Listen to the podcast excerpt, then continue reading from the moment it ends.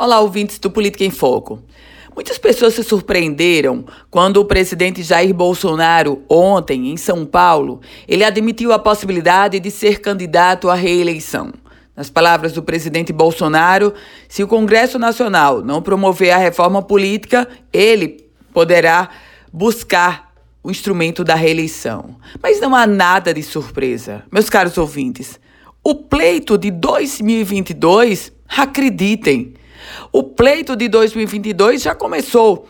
As articulações que estão sendo construídas para o próximo ano, para o pleito de 2020, elas já pavimentam um caminho para 2022. E não é só o presidente Jair Bolsonaro que está pensando em reeleição.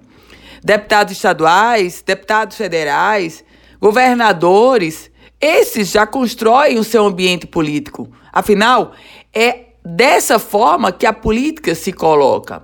O pleito do próximo ano, obviamente, já está muito mais acelerado.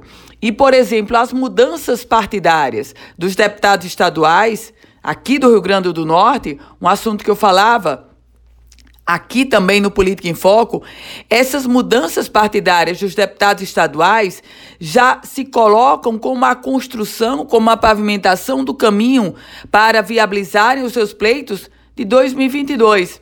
É assim que caminha a política. Eu volto com outras informações aqui no Política em Foco com Ana Ruth Dantas.